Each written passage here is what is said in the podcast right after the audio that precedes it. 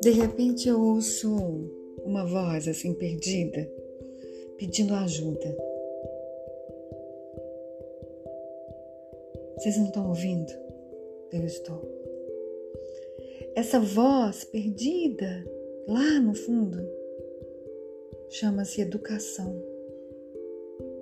E anda tão perdida, tão esfolada, tão, tão deixada de lado pelo homem que se diz em desenvolvimento, mas não procura a leitura, as escolas e principalmente o direito para demonstrar a ela que ela não anda tão perdida.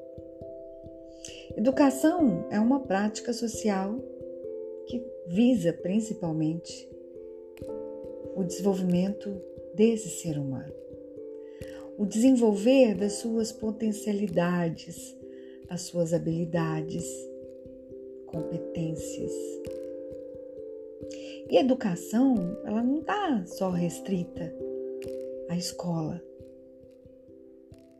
Ela está todo, ela tá em todos os processos. e nos falta, muitas vezes, o direito à educação.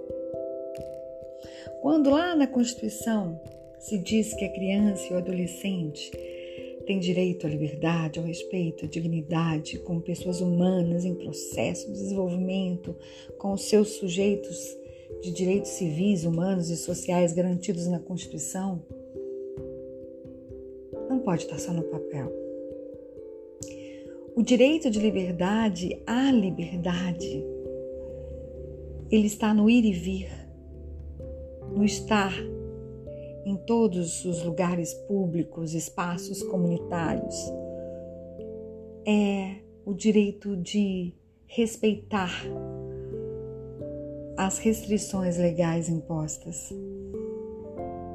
A opinião e a expressão das pessoas, a crença, os cultos religiosos, o ato de brincar, praticar, se divertir, fazer um esporte, ter uma vida familiar, uma vida em comunidade, sem discriminação. Participar, sim, da vida política, na forma da lei, de ter auxílios, de buscar refúgios e de ter uma orientação.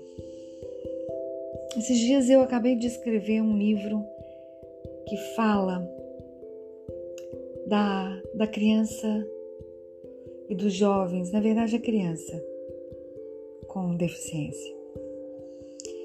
Um livro que não prevalece a deficiência, mas sim toda a leveza com que se deve ter o respeito de incluir essas crianças nos ambientes familiares, de serem aceitas pelos pais, pelos parentes, de serem aceitas na escola. E o processo de inclusão escolar de crianças e jovens com deficiência, ele tem avançado muito pouco no nosso país. Não vamos ser hipócritas, né?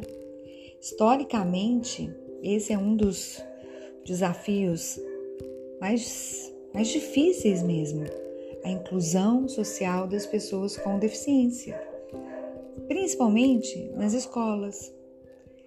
E o entendimento que a gente tem é que falta ao ser humano aquela educação que anda tão perdida, que eu falei logo no começo do áudio.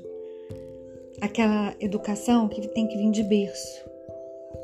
Porque não há dúvidas que a convivência com qualquer ser humano ela é benéfica, com e sem deficiência, e que é um processo benéfico e positivo que envolve a todos.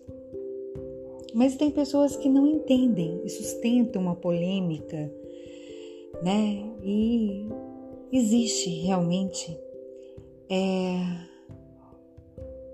falta de garantias ainda, não, não digo na lei, tá? Mas integralmente que possam ser realmente cumpridas e sem dificuldades. Eu tenho assistido várias reportagens de pais e mães que não encontram, às vezes, nas escolas, é, um professor auxiliar para que possa dar a, a, regular, né, ou boa estrutura devida e merecida para permitir a inclusão dessas crianças. Então vamos pensar um pouquinho nisso. Nessas situações, vamos reforçar a importância das entidades especializadas que ajudam paralelamente a quem deveria cumprir os direitos e os deveres né, dos cidadãos que precisam é, de uma formação escolar, mesmo com deficiência. Então vamos pensar nisso. Estou começando a receber um monte de mensagem aqui, mas é, vamos tentar reconhecer essa realidade, viu, gente? A gente não pode negar, né?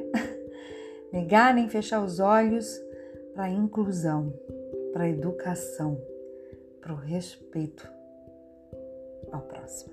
Um beijo da sua escritora e jornalista Luciana Aquino.